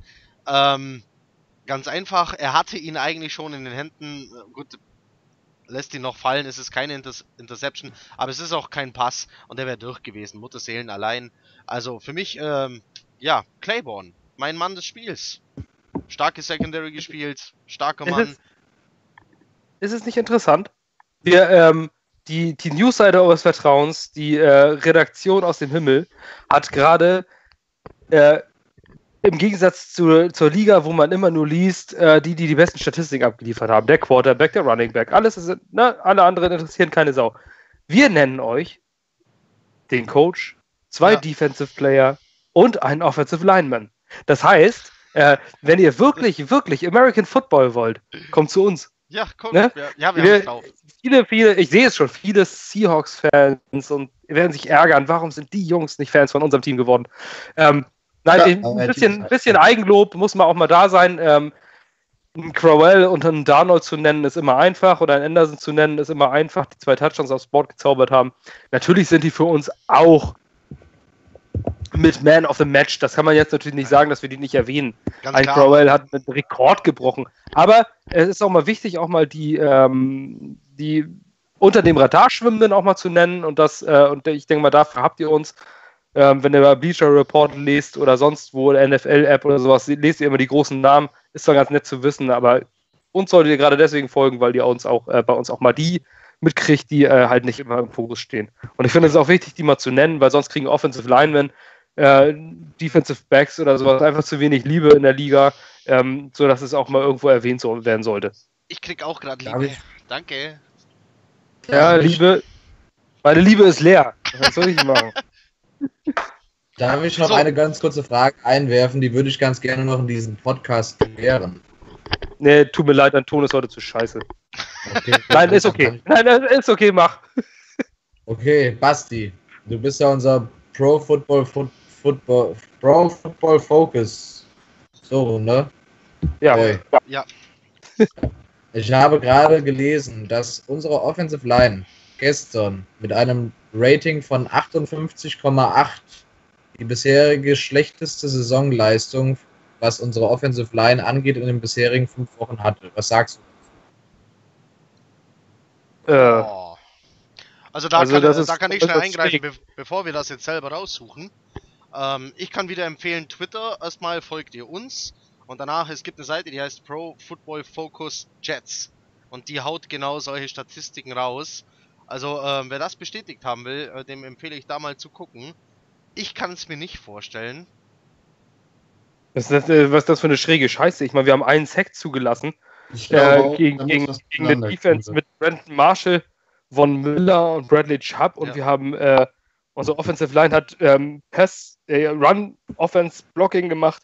Wenn ihr euch die Plays anguckt von Isaiah Crowell, wo nach links diesen Counterspielzug macht, den Step nach rechts und dann läuft er links raus. Unsere Offensive Line drückt die gesamte Line, inklusive Linebacker, nach rechts weg, sodass Crowell nach links weglaufen kann. Ich weiß nicht, wo dieses Rating herkommt. Ich weiß nicht, ob die gesoffen haben oder ob die irgendwie die Zahlen gedreht haben. Also eine 85,1, die würde ich verstehen. Aber die, das, das irritiert mich jetzt. Ich muss aber natürlich nochmal nachgucken, weil Pro Football Focus ist eigentlich ein übermäßig zuverlässiger, ähm, übermäßig zuverlässige Quelle, weil jeder, der Pro Football Focus hat, jeder schon mal gehört, keiner weiß aber, wie die arbeiten. Ähm, die haben für jeden Spiel, für jeden Spieler einen, der sich nur diesen Spieler anguckt und der bewertet in unterschiedlichen Bereichen. Das Äh, heißt, bei jedem Sack. guckt sich äh, bei an. jedem, bei jedem Snap. So, das Genau. noch. Der bei, guckt sich jeden, bei jedem das- das einzelnen halt- Snap. Genau, das heißt, da ist jetzt jemand abgestellt, der sagt sich, du guckst dir jetzt äh, äh, 60 Minuten James Carpenter an. Kann natürlich ein Kackjob sein, aber du guckst den dir an und sagst so, okay, den bewerte ich jetzt. So, Passspielzug. Wie macht er die Pass-Coverage? Bewertet er? Na, da gibt es ein Punktesystem. Das ist nicht subjektiv, sondern da heißt es, ähm, nehmen wir mal ein einfaches Beispiel, äh, nimm einen Quarterback. Dann heißt es, ähm, der, der läuft und äh, jeder Run für so und so viel gibt plus das und das Punkte. Ähm, ein Pass, der außerhalb des Targets geht, gibt minus zwei Punkte. Und danach kommt dieses System, wo sie die Punkte bewerten. Ähm, kann jeder nachlesen, wenn es interessiert. Äh, Rating System Pro Football Focus googeln, dann findest du das raus. Und ähm, das heißt, die bewerten rein objektiv. Da ist keine subjektive Meinung dabei. Da ist jetzt nicht ein Jets-Fan, der, ähm, der, der einen Patriots-Spieler bewerten muss oder sowas, sondern das ist eine rein subjektive Meinung von bezahlten Menschen. Deswegen wundert mich das auch äußerst. Also, das finde ich ziemlich, ziemlich krass, muss ich sagen. Muss ich nochmal nachgucken? Natürlich glaube ich dir das. Freddy, wenn du was sagst, dann glaube ich dir alles. Du kannst mir auch sagen, dass die Erde flach ist und ich google das morgen. Nicht mehr, sondern ich glaube es einfach. Aber ähm, das ist irritierend. Ich meine, ein Sack zugelassen gegen eine der besten Defenses der Liga. Also, mit also ein Sack und drei QB Harry, Hurries waren es im Endeffekt und die, Not, die Note ist 58,8. Nicht nachvollziehbar. Kann ich überhaupt nicht nachvollziehen.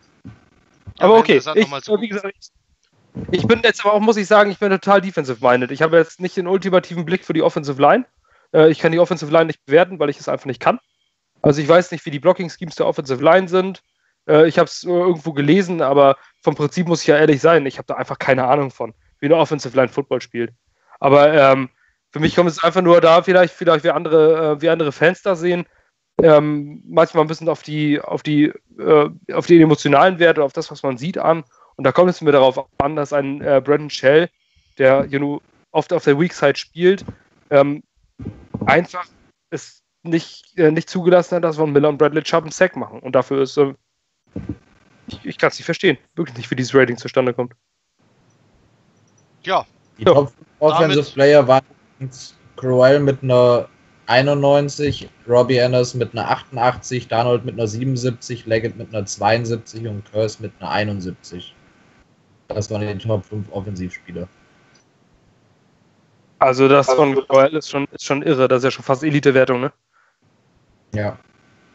Aber bei Crowell muss ja auch sagen, also viele sehen ja als Power Runner, aber habt ihr das auf der linken Seite gesehen, wie den Corner mit so einem Ankle Break äh, Cut da aussteigen lassen hat? Ja. Also der, der kann nicht nur gerade durch, der kann, der hat diesen, diesen Cut gemacht, der irre war. Also nach links, rechts rauscutten, der Corner fällt einfach nur auf den Boden und er geht einfach vorbei. Also, ja, das ist, äh, es ist schön. Also ich bin ähnlich genauso wie John. John hat das ja nur auch vor der Saison gesagt. Er hat gesagt, ich trade jedes gottverdammte Jahr bei Madden für Isaiah Crowell. Ähm, und jetzt haben wir einen, äh, jetzt haben wir einen Crowell und ich war auch total begeistert von seiner, von seiner, von seinem Signing. Ich glaube, John und ich waren fast die einzigen, die gesagt haben, Crowell, ja, so. geil, geile ich kann mich daran erinnern, der war, glaube ich, der erste oder der zweite nach Bridgewater, der geholt wurde. Und ähm, jeder so, hä, wer ist das? Der hat bei Cleveland gespielt. Ich mochte und, den. Ich, so saß ich zu Hause. Und Basti und ich so, yeah. ja. Also es ist, äh, es ist eine schöne Nummer und ich denke, dass wir ähm, jetzt auch mit den Gesamtzahlen durch dieses Spiel haben wir Kroll wahrscheinlich auch irgendwo vorne in der Liga bald stehen. Ähm, ich hoffe, dass, ich sie, dass es sich so weiterentwickelt, wenn so Offensive Line noch, ähm, noch einen Step nach vorne macht. Das war ein gutes Spiel, aber bisher war, wir, war sie eher schwach wenn sie noch einen Step nach vorne machen, wenn wir noch eins, zwei äh, Spieler da äh, reinkriegen, die ein bisschen mehr ähm, Run, äh, Run-Blocking machen können, dann brauchen wir tatsächlich, wie Freddy schon gesagt hat, keinen Bell. Dann haben wir mit dem Crowell immer noch einen jungen Running Back. Ja. Äh, Powell muss irgendwann ausge äh, ausgetauscht werden. Ich glaube, der ist schon 30 oder geht jetzt auf die 30 zu? Ähm, 30. Oder also wird war, 30. Äh, in der Offseason war er 29. Ich habe keine Ahnung, wann äh, Powell Geburtstag hat. Aber ja, sagen wir um die 30. Aber wir haben, aber ah, wir haben Eli Maguire unter Vertrag, wir haben einen ähm, Isaiah Crowell mit einem Dreijahresvertrag, die nächsten zwei Jahre des zwei Saisons auch noch unter Vertrag. Ja. Ich glaube, wir Running Backs haben wir keinen Bedarf. Das läuft, das haben wir gestern gesehen, nicht nur anhand dieses Spiels. Das Spiel davor war kacke, das war ein Coaching-Problem gegen die Jaguars.